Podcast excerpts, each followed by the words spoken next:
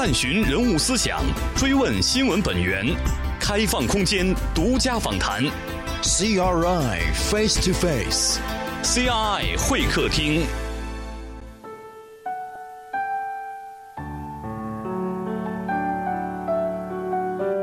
半生青山，半生黄土，亦为人民传神阿堵。他出生在浙江，却将艺术生涯深深根植于雄浑厚重的黄土地上，创建了黄土画派。你也许不了解他，却一定认识他的作品之一——现行第五套人民币上的毛泽东头像。不久前，他历时十二年创作的百米长卷《黄土地的主人》迎来了首展。这位艺术大师叫刘文熙，黄土画派艺术研究院院长，陕西省美术家协会名誉主席。今天，CRI 会客厅主持人郭丹将带您走进刘文熙先生的艺术世界。感受他对于黄土地浓郁而深沉的爱与眷恋，分享他对于艺术的不懈追求与探索。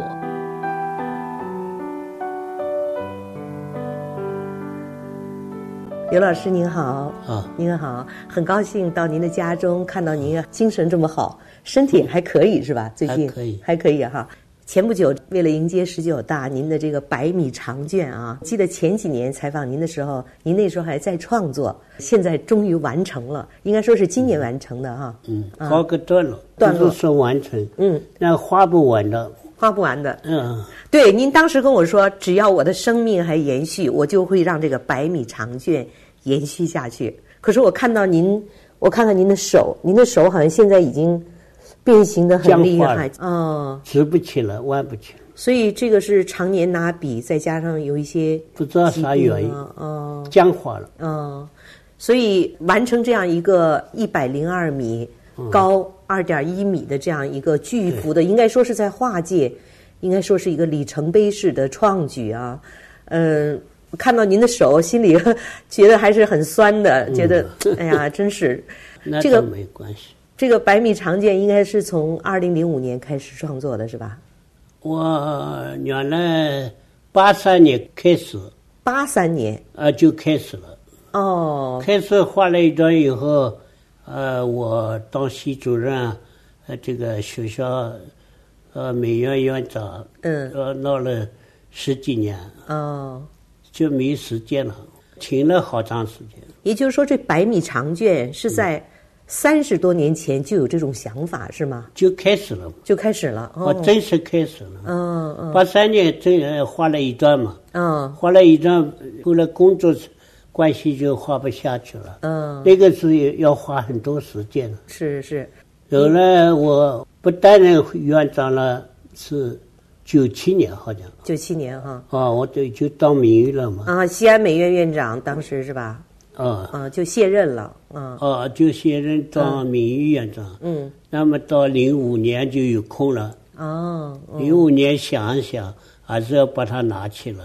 零五年又开始第二段，嗯。第二段是哦陕北老汉，啊，陕北老汉，我看您这个百米的这个长卷，主要是以黄土地上的这个所有的劳动人民的生活，这个人，民生活，嗯。哎，男女老少什么都有。所以我们看到很多细节非常栩栩如生，啊，男女老少，就像您说的哈，零五你看这一段，这一段就是八三年画的，哦，这就这报纸上的这一段，零六年画的。哦，啊所以也有这样的一个杂志，就是黄土地的主人啊黄土地的主人。有了，这里面全部就是每一个细节都有哈，嗯，包括这个黄土地上的老汉，你可以，里边摊开，嗯，摊开啊，那个张拉开就是一张。哇，这是一个，你看光这一段啊，这个人物还是有一点工笔加上这个写意画写意画哈，整个还叫工笔加写意画，还叫写意是吧？工笔还要细，还要细一些啊，还要有但是这个还是完全写实的，还是您的写实的风格写实的。嗯嗯。所以这样一个百米长卷完成，可想而知这个艰难。您这个应该说是分成十三部分是吧？哦，十三段，十三段，为什么？也也没画完，因为我只是搞个段落，一到一百米了就算，暂时搞个段落。我身体也老了，嗯我要八十五了，就不能爬梯子了。嗯，两米多的巨制肯定要在梯子上。那前些年还可以，那这几年哦就很艰难了。打稿子啊，都要上梯子搞嘛。打，嗯关键是眼睛也有点模糊，精力嘛有限。我画完长卷里边还插到了很多丹佛的创作。哦，还有丹佛的创作。啊嗯嗯嗯画完了我就搞那个丹，还画了大量的山水。嗯，您这中间还不断的出去写生、啊采风。写生一般是，呃，画山水，因为放出去临时情趣，嗯对人不熟，到哪里马上就不能说，嗯不像到陕北，经常等一等几个月。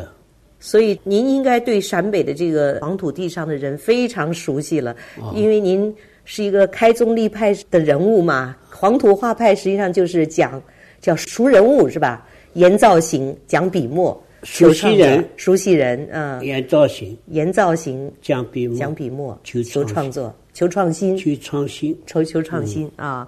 所以一百多米应该说是十三年完成，现在说是分成十三部分，应该说是平均每一年完成一部分哎。平均一每年一段，这个是您对自己要求，一定要在这一年完成这一部分，是吧基？本上这样。嗯，这十三部分除了在时间上的划分以外，从内容上和人物上有什么样的考虑吗？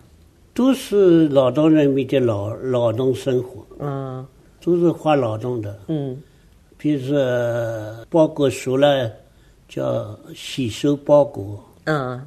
呃，苹果熟了，苹果之乡，因为陕北的苹果啊每个县很多。嗯，嗯，枣。枣嗯。啊，就各种各样的劳动，嗯。每个劳动都季节啊，嗯。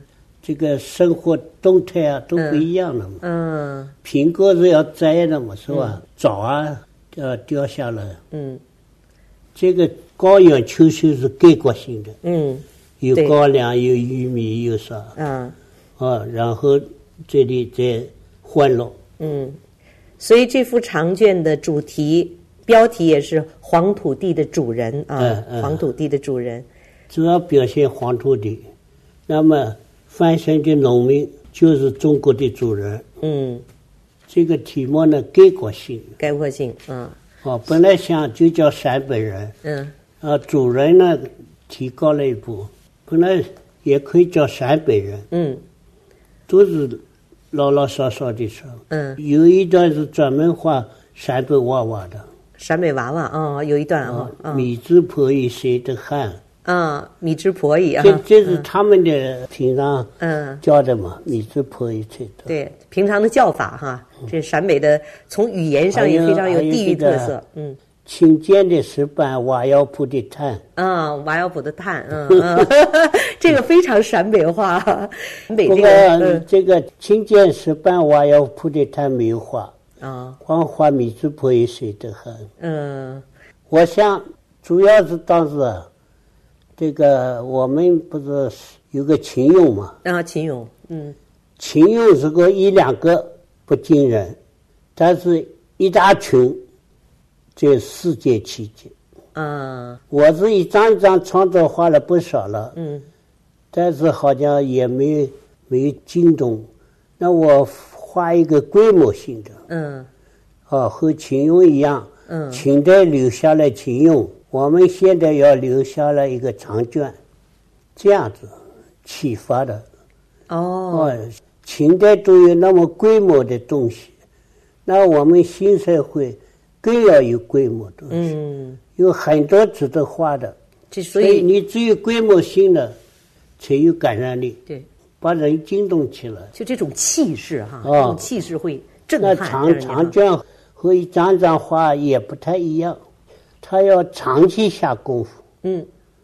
年年下功夫，所以十三段花了十三年，就是光劳动的时间就要拿出很多时间。嗯。你你不能马虎，每一段不能马虎，每一个人物不能马虎，人物都是有依据的人物，嗯。不是想象的、空想的，没一个是空想的。嗯，这是根据您这么多年去积累的一些哎，素描的素材是吧？啊，书写也好，素描也好，照片也好，都要有很生动的依据，我才上画面，所以它看起来活的、嗯。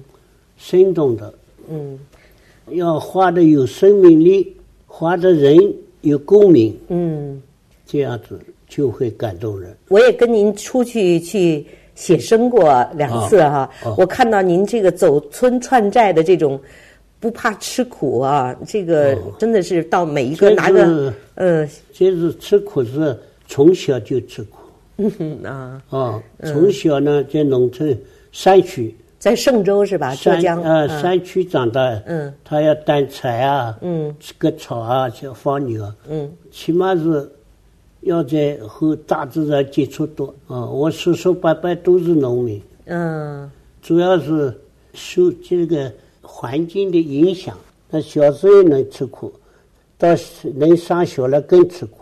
那么延安为你讲话呀，学了以后，嗯就更要当劳动人民。嗯他要是要你和工农结合，方向是为人人民服务，嗯道路是给工农结合，这个说得很清楚。嗯所以我每个假期啊回去，不是说光画画，我是主要是劳动，主要是自己要塑造成农民，就是个性格。嗯你参加劳动以后，你才能当农民嘛，嗯是吧？嗯你你坐在家里天天悠闲的，嗯所以先要当劳动人民，这个有意识的，嗯。不是说我故意要去劳动。嗯。有时候家里还不想叫我劳动，哦，我要给我的妹夫啊，嗯。是评协主席，嗯。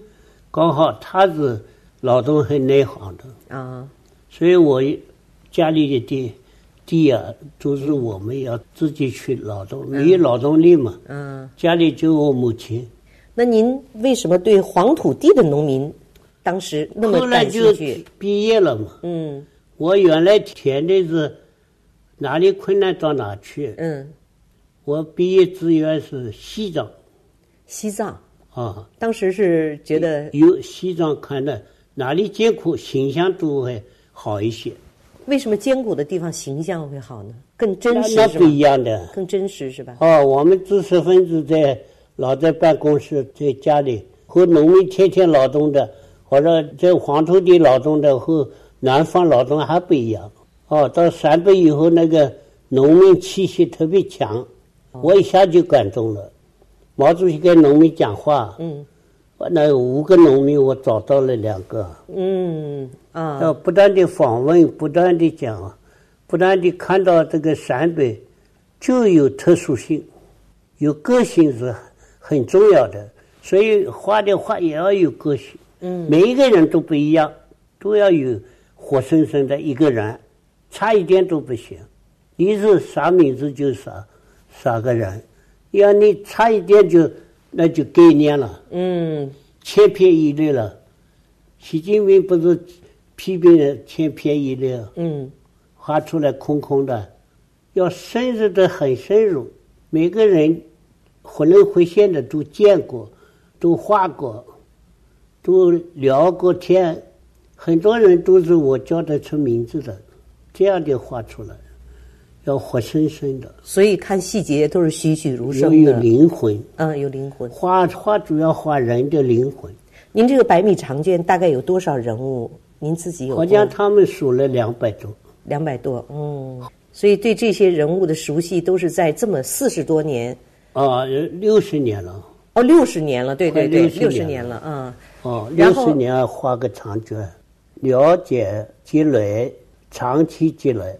毛主席说十年八年，我这一是一辈子，比十年八年还长。还长。您到延安，每年到陕北过大年也过了三十多年了吧？哦，为啥要去过年？就是熟悉人，熟悉人是我们的艺术宗旨第一句。毛主席说的，文艺工作要做自己工作，但是这个熟悉人、了解人，嗯，是第一位的。这毛主席原话。嗯，所以你也是开宗立派的这样一位令人尊敬的这我不样一位叫开宗立派，叫什么？我是忠实执行延安讲话。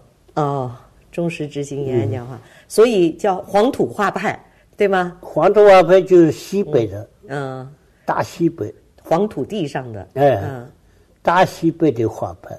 以黄土地的人物为主，以西安美院的嗯，以这样一个陕北，嗯嗯，陕北是受到生活的基地，当然大西北也是黄土地。嗯那么以西安美院的，不过毕业出去的或者在学校的教师啊、学生为主。嗯，这个黄土画派是十多年前成立的，是吧？十三年，十三年了，二零零零四年零四年，二零零四年哈。啊，在这之前，实际上您接触了大量的黄土地上的人，也在创作着大量的这样的黄土地上的人物作品。哦啊，当时还没有正式成立这个画派，是吧？嗯。到了觉得水到渠成的时候，是在零四年的时候，原来年。叫我到新加坡展览，一个小型展览，都、都说我是陕北画派，后来感觉有点狭窄，就叫改成黄土。嗯，黄土画派。陕北太细，嗯，陕北只是那个地域啊，陕西的北部的这样啊一个地域哈，比如延安、榆林这一片啊。那黄土那就是整个西北的大西北啊，所以您的足迹这么多年也是遍布大西北哈、包括应该说十多年前还去了西藏是吧？西藏也去了嘛，也是去了哈。青海去了五六次了。嗯啊，以前我也去过。嗯，黄土画派成立以后就去了四次。嗯，这个黄土画派成立以来，嗯，您觉得黄土画派应该给人传递一个什么样的信息？黄土地啊，这样黄土画派，呃也都是画家。嗯但是黄土画派的选择他让他进来的人，嗯都必须是思想统一的，要政治上比较厚道的、可靠的、嗯善良的，和劳动人民性格接近的，嗯还是要画好，地要画好。嗯，所以人们现在一提到您的名字哈、很多人应该认识您。当然，画界大家应该说是提到您都会啊很尊敬的啊。但是普通的老百姓一提到您，可能都会想到这个我们现在使用的第五套人民币的这个毛泽东的头像哈、当时创作这个毛泽东头像是一个什么样的一个机缘巧合啊？这个有个过程是，我是八八年以后就，呃，有两届人大代表在北京开会，嗯，对啊、要开一年一次十次。对，那么在开会过程中讲，中国银行的自超公司啊，志超公司，那里边有一个人是中央美院毕业的工作人员，美院他懂得美术，他要用人民币要画一个毛主席。嗯他知道我画毛主席画的最多，嗯我一共画了六十多幅创作毛主席，哦就光毛主席。嗯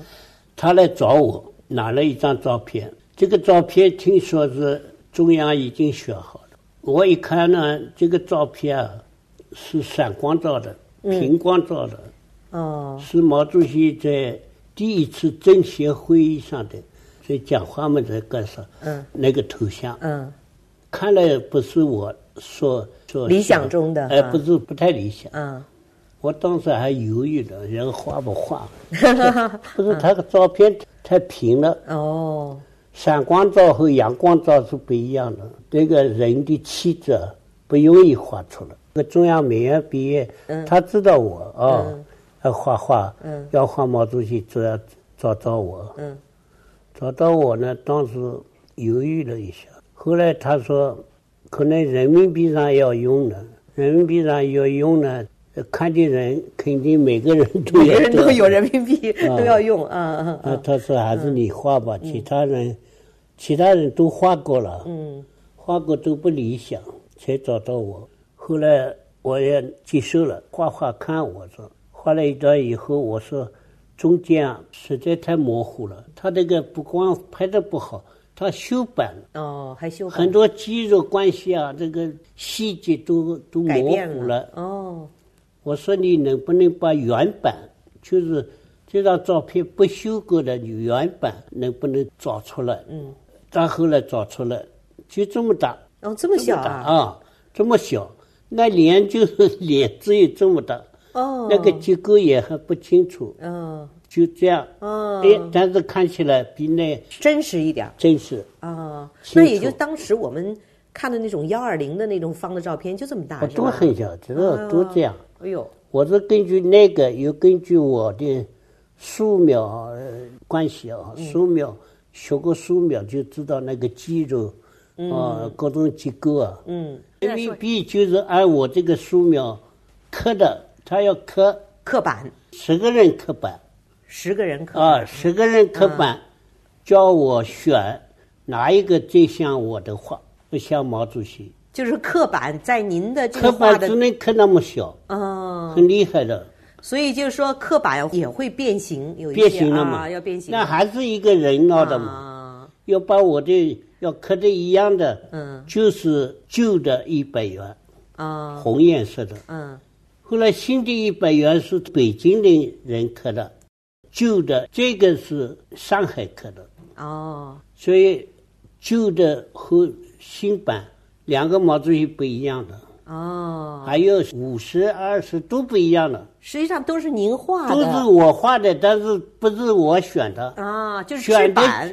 您这个改了多少次啊？这一版改了时间不长，一共也不过一个礼拜，哦画起来就两三天，哦，因为您平常太熟悉了不，能不能太慢的磨磨蹭蹭，你看很干脆的。嗯，我的素描功夫是要到家的。没错，看起来这个素描真的是很感染人的。这个我们可以看一下哈，这个素你看那毛，主席，嗯那个眼睛啊多善良，对对，哦，善良要有智慧。嗯，您在原来认为他提供的这个小小的照片上的平光的基础上，您认为啊光太平了，后来又进行了自己的一些创作，是吧？哎，创作而且又找到那个原版，所以您觉得在绘画创作上，真实最重要是吧？真实还要提高。还要提高。你光真实还不行，它本身对象可能有这个样这个缺点，你要把这个用艺术提高他的塑造能力嘛，嗯是吧？要比真实的那个要更感人。嗯那一张照片，我通过画，你看没有一个给的，很熟练的，所以这眼睛啊、鼻子啊、嘴巴都要有那个塑造能力。嗯，都你是画出来就像那个毛泽东。嗯很传神，而且看起来很唯美，这样的一个画哦，面，这个眼睛啊要耐看，都要到家呢。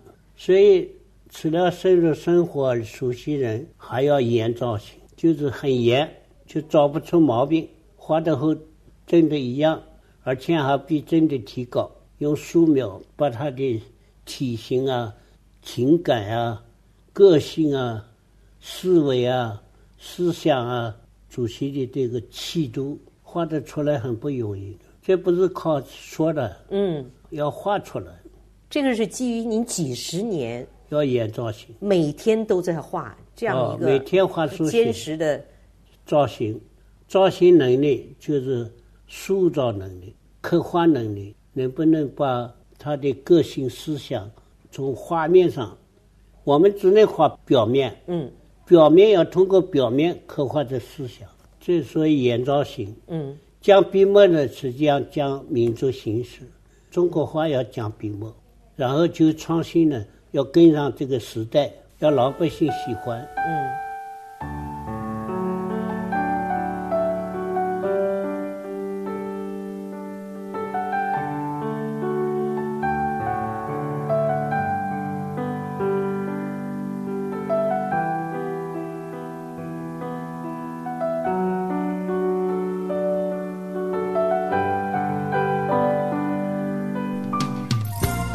正在收听的是《人物访谈》CRI 会客厅节目，同时你也可以登录 www.chineseradio.cn 点击 CRI 会客厅精彩视频，收看本期节目。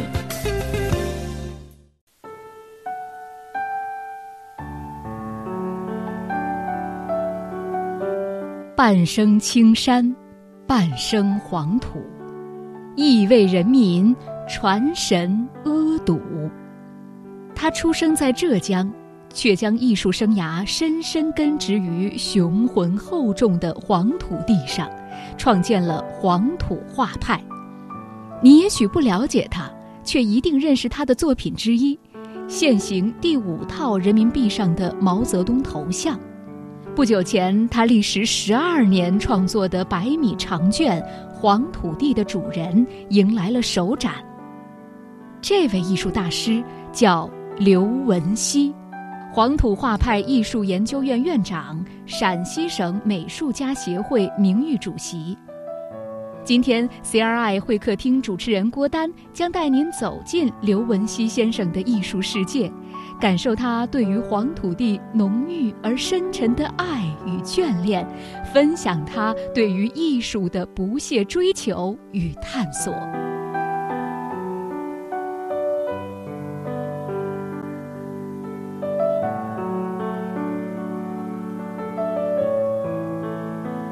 您的主要是以写实为主的这么多年啊，现在有一些更多的，包括您的学生杨小杨院长，有一些大写意的作品。您在写实和写意之间，您怎么看待呢？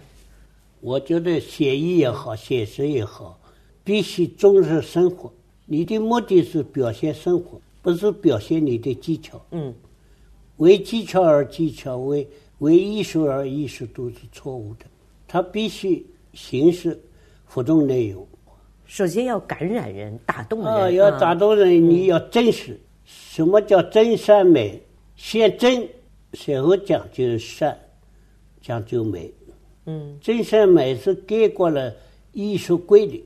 你真都不真，一个人说的话都是假话，我我能高兴吗？嗯，做假人的也会也不高兴。所以一定要真善美。那这个真字是生活的真，灵魂的真，思想的真，能画出这样的高度，才叫创新。嗯，现在创新是光在形式上变花样。嗯，不是这个意思。创新就要从深入生活开始，从内容、从思想，都要有新的高度，不是老在低度了，乱搞了。这个创新是理解错的。好像我画玩画艺比你们还厉害，所以杨逍遥有些作品很好。嗯，那么后来前面东西一拿出来，大家还喜欢。嗯，考虑是展览，因为前面还比较写实一点。嗯，这构图结构能力很强。嗯，就是在美院，他好的东西都在美院画的。嗯，美院时候还有这个能力画长卷，嗯，刚好丝绸之路。那您觉得艺术家的作品应该有引领作用吗？比如说老百姓大家都很喜欢，啊，我能不能够在老百姓喜欢的基础上有一种引领作用？希望大家在我的创新的过程中能够更喜欢这种创新的作品。那是，那就是引领。应该有引领作用，对吧？现在是思想性，嗯，艺术性。观赏性，加了个观赏性。毛主席在延安讲话是高度的思想性和完美的艺术形式相结合，这是标准。嗯，解放以后就加了个观赏性。观赏性，我就是老百姓，要老百姓喜欢，是吧？光思想艺术好，老百姓不喜欢，他不喜欢，感觉接受不了。嗯。所以加了个观赏性，实际上艺术需要群众性、人民性，这观赏性，它也是发展的。您觉得有人称您为人民的艺术家，也有人称您为艺术大师，您怎么看待人民的艺术家和艺术大师之间的这样的一个关系和区别？艺术大师是要历史定的，啊，要绝大多数人承认的。所以，刘老师作为一个艺术家，一个独特风格的艺术家，您觉得应该具备什么样的素质呢？他既然是为人民而做创作，那第一要尊重人民，要热爱人民，要把人民看得很重，真正的感情上啊要去锻炼的，长期跟人民在一，你就了解，你会真心诚意的爱他们，嗯这才能活好。第二个就是思想性，起码要具备先进的、向上的呃思想，叫马列主义、毛泽东思想。概括来说，也就是说，作为一个艺术家，不但要有表现的这种高度的技巧、手法，首先应该有你看这样的对情感在里面，然后要有一定的政治素质，是这样吧？哎政治素啊质。您觉得对艺术家政治素质有这么重要是吗？我觉得重要，因为你看社会、看历史，你没有马列主义观念，你看不清。所以，思想性、艺术性、观赏性是衡量一个艺术品的标准。那么，画家要有具备这个能力，把三个很好的统一起来。你还是要有思想、有艺术、有观赏。那么，思想性不是那么简单。你跟社会观察能力、分析能力、认识能力，都和你观察生活有关系。嗯。你思想能力强的，他有些看到是要分析，会分析，哪些该画，哪些不该画，这就是对生活的选择都马上就嗯。出来了。嗯。花花草草也要思想，嗯。呃，哪些花花草草画出来要创新，要使老百姓喜欢，所以这个要站在非常高的思想来看这个社会，哪些值得画，画了以后为什么要使群众看了你的画，思想有所提高？这艺术不是说画到画去成起来，是思想教育的很重要的方面。嗯，也就是艺术家的高度决定他艺术作品的高度高度和感染力。一致的嗯，您这个六十多年的创作，应该说是以人物为主啊，啊，人啊物为主。人物为主，应该有实占际上。我大量的画了山水，但是没展出，人家不知道。我画了大量的山水，为什么不展出呢？我以后展出嘛。哦，我先搞人物画，您更钟情于创作人物画是吧？我是人物画家嘛。对。那么这样的山水，大量的山水，实际上也是在也在探索，在探索。画画其他的也调剂一下。我说到调剂，我就想知道，您现在除了画画，还有什么业余爱好吗？有什么兴趣吗？我没兴趣，嗯，原来我记得上次我们出去写生，您唱歌啊什么，还蛮有兴趣的嘛啊。现在兴趣慢慢淡了。以前还是对我现在还有兴趣，唱歌，我还在学新的歌了。学什么歌？就是那个呃杨金兰在唱的，现在在学是吗？除了唱歌，还有其他的兴趣吗？打麻将，您还打麻将啊？我休息嘛，以前不打吧？好像以前打吗？这个也打，也打，就是调剂调剂哈。现在每天还画吗？不一定。现在我比以前懒了，不是懒了，是因为身体状况。您看您的手，我还有手这个也能画每天我刚才看您吃这这么画画多药是要有一层的，画进去了就一直要画的。哦，休息了，放松一点。我最近一百米长卷以后，适当放松一点。嗯，百米长卷的时候，那时候每天要画几个小时是吧？那吃了吃饭就画画，那要十个小时啊，差不多。那不一定每天都一样。嗯，对，反正一画起来兴致所致，有时候就顾不上了，是吧？啊，画起来就好多事情都忘了。嗯，那那要专心的。所以现在还有时间或者是有精力、体力去出去写生吗？这两年这两年还出去，还出去？啊，以后不一定，我走不动了。现在走路有困难。嗯，但是前几年您走路虽然不是很方便，但是一定要哪怕是别人搀扶着，拿个小板凳也要坐到那儿去画啊！一直都要坚持这样哈，走入山水中，走入人民中。坐个轮椅，有时也没办法。走路时间长了不行。嗯今年还特别严重，走路长了，腿的力量不够了。嗯所以现在您会回想以前的这些创作吗？现在在家里有时候回想这几十年的走过的路啊，创作会回忆吗？还是我不回忆，每天都是做自己的事情？现在是回忆好像老还不满意。还不满意？嗯 还不满意啊？啊，对什么不满意啊？对生活跟艺术相比啊，嗯，呃，生活更丰富，画不出多少好画。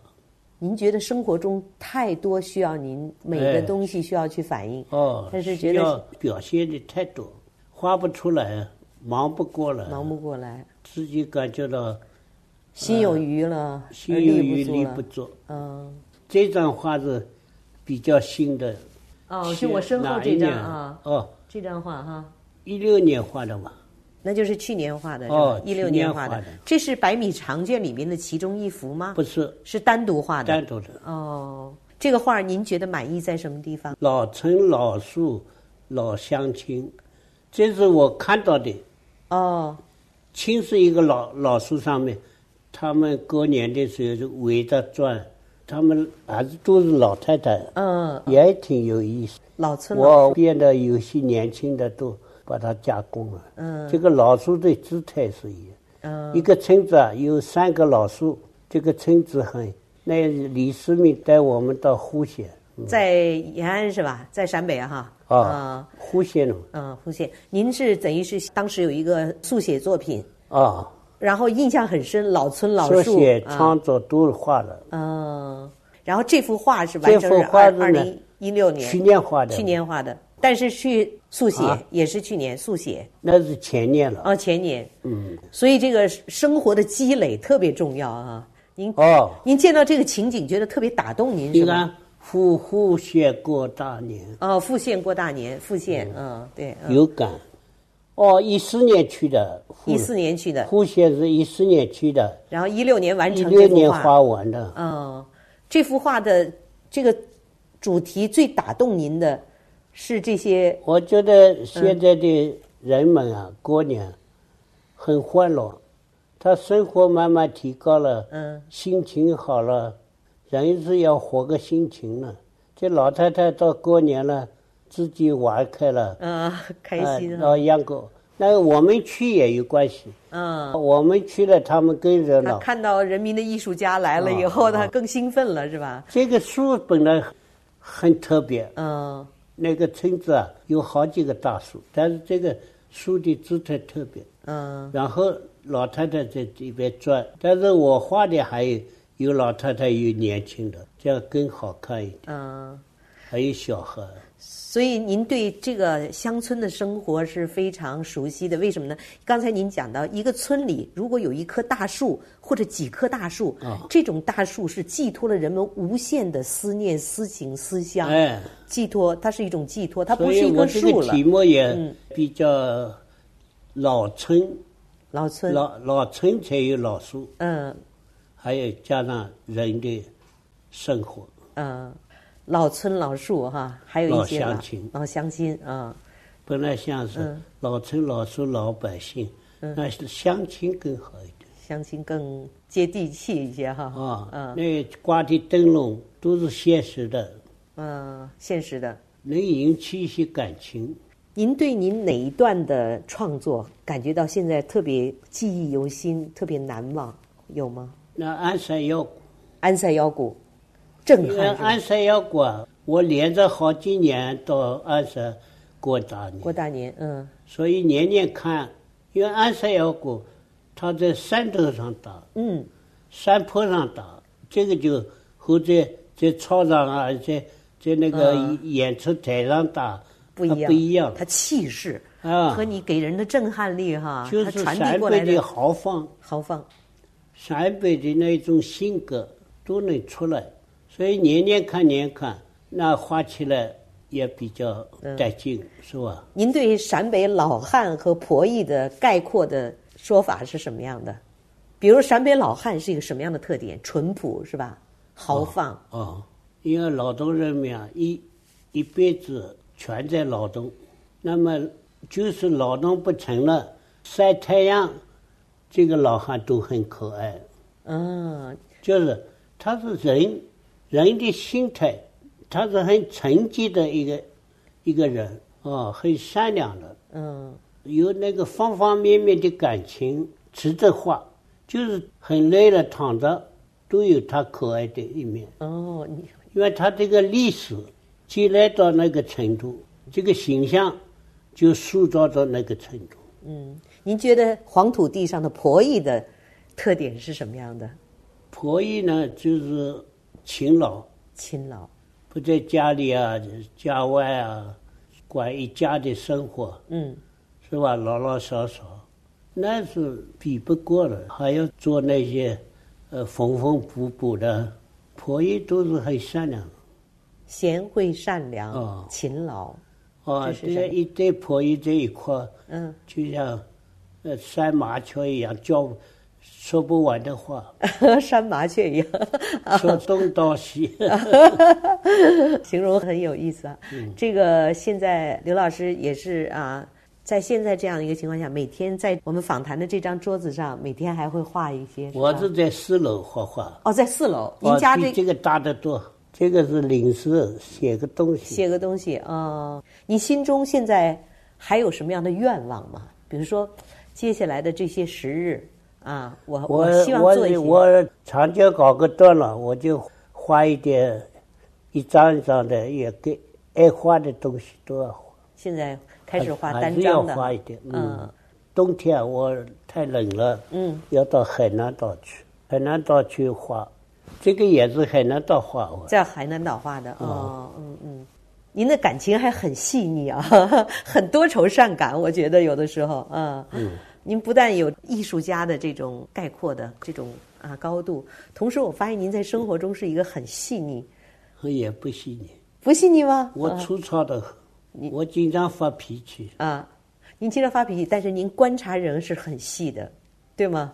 对，比如说，你看我跟您出去写生，你说照相的时候最好不要戴墨镜，那然后说平常女人或者男人都不要化妆，啊，希望他真实、真善美、真为主，嗯啊。但是您说了，真实的基础上还要有所提升。人们毕竟是追求美和喜欢美，是吧？还是希望但是追求的错了嘛，嗯你越化妆越不美。嗯人是不要化妆，人要自然，自然本身就是美，朴素本身就是美，原形态是最美的。原生态，你看大自然没有人去描、描绘它，嗯大自然你干涉过多了又不美了。现在的人工那个大自然就不美。还有刘老师，从您的穿着上，几十年我都看您是戴的同一个颜色的灰色的帽子和灰色的服装。灰色帽子是延安八路军的启发？哦，我说那个颜色最美。哦是这样哦。哦那您的这个灰色的衣服永远是现在虽然没有八路军，我也穿的接近八路军的灰颜色。你那说明你很怀念那个时候是吗？哦，怀念延安时间，呃，那个人和人的关系，是延安是很浪漫的，很革命的，嗯啊，也是很可爱的。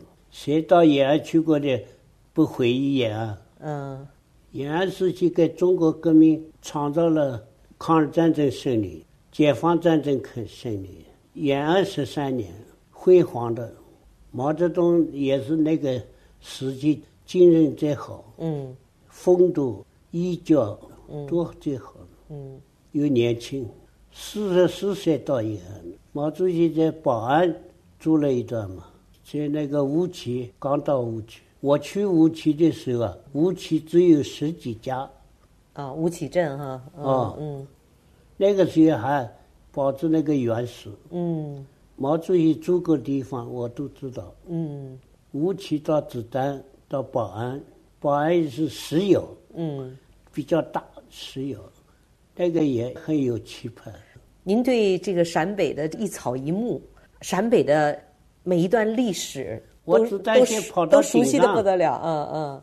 哪个县连哪个县，嗯我都知道，这个位置都知道。您这一辈子那么钟情于陕北这个黄土地啊，让人觉得您是一个很执着，而且很有陕北的人好像比较厚道一些，真实一些，善良，啥都优点很多，尤其毛泽东在那影响十三年，刘子丹，我最近想画一个刘子丹跟习仲勋，因为没他们两个没有一个照片。实际上，刘子丹，我今年到南梁去了，嗯就是他们两个根据地，想画一把历史的曲线弥补一下。他们两个没有在那里照个相，那条件关系。那所以您到那个当地去看了一下，哦，南梁我今年去的，，嗯嗯呃，在那个陕北和甘肃嗯，交界交界地方，嗯。有个南梁，嗯。那个地方有个很有特点的一个庙一样的嗯。戏台，还有一个陈文东进去，挺好看的。嗯。所以搞艺术创作绝不能在这个束之高阁哈，好像艺术是多么这个一点依据都没有。嗯。啊，两个人怎么在一块儿？因为刘子丹我也喜欢，他那个家乡是一个很大的、很荒凉的大黄土地上面，嗯还是李世民拉着毛驴，我骑在毛驴上，呃去的，哪一年啊？这是哪一年忘了？前几年，反正是是吧？呃，很远了。啊，就是延安这个美协主席李世民先生，您的学生了也是是吧？哦，后来回来骑着马，嗯我都掉下来了嘛。啊，对，我听李老师说了，说您最后摔下来了，完了以后，不是说怎么你怎么不扶我，或者你怎么你说你怎么当时没有把我这段给我拍下来？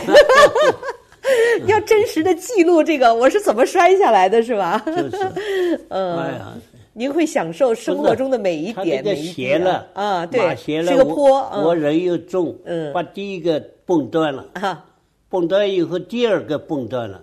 什么东西崩断了？那啊，那个绑的那个啊，嘛固定啊，马啊啊马着马绑在固定的身上啊的，啊啊！断了以后最后一个断了我就掉下来，连马啊连我都掉，屁股痛的嗯。很难受。嗯。但是过去再高一点，马上就掉到深沟里去了，太危险了，那很危险。很危险。嗯，还在平路上，像您每次这样出去写生，好像都会有，不是都会有，是经常会遇到这样的险情，是吧？您会用另外一个角度、另外一个视角去解释这个事情，或者是去呃，那李世民看到了嘛？看 到对呀、李老师说，当时刘老师说，他没有说是为什么不服我，说你为什么没有把这段给拍下来，让我们觉得这个很去的是走毛驴嘛，没有车子到不了他村子，嗯但是这个村子很怪，全是黄土地，嗯就两三家，刘子丹的家乡，嗯。给我也也有感受。嗯，所以嗯您说的这个黄土画派的这个艺术宗旨哈，熟悉人民，这是第一位的，所以也让我们有深深的感动，让我本人也是今天有深深的感动。就是说，很多不管是搞艺术创作还是搞任何呃创作，不是束之高阁的啊，不是说你有多么美、多么高大上，其实还是要脚踏实地的去感受生活中的每一点的情感，每一点的美。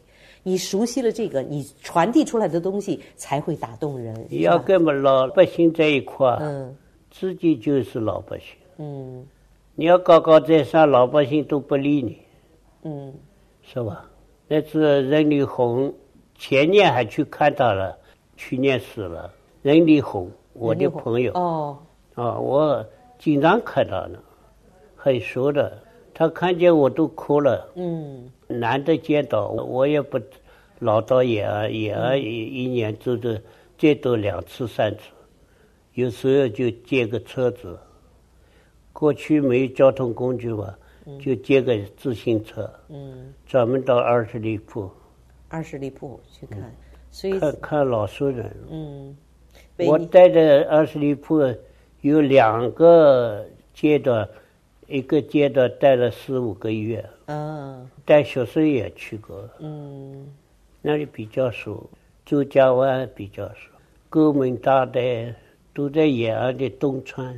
你这个如数家珍啊，我来西西安的人，杨秀安他还没生出来。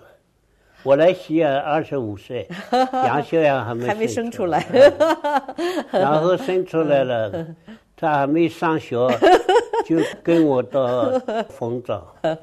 哦，哦，李世民，呃我经常住在呃延安美校呢。啊，延安美校，嗯，对，您的生活好像特别简单。我看跟您吃饭，您就是简单的米饭、粥我这样啊。我还能简单，嗯，这是优点。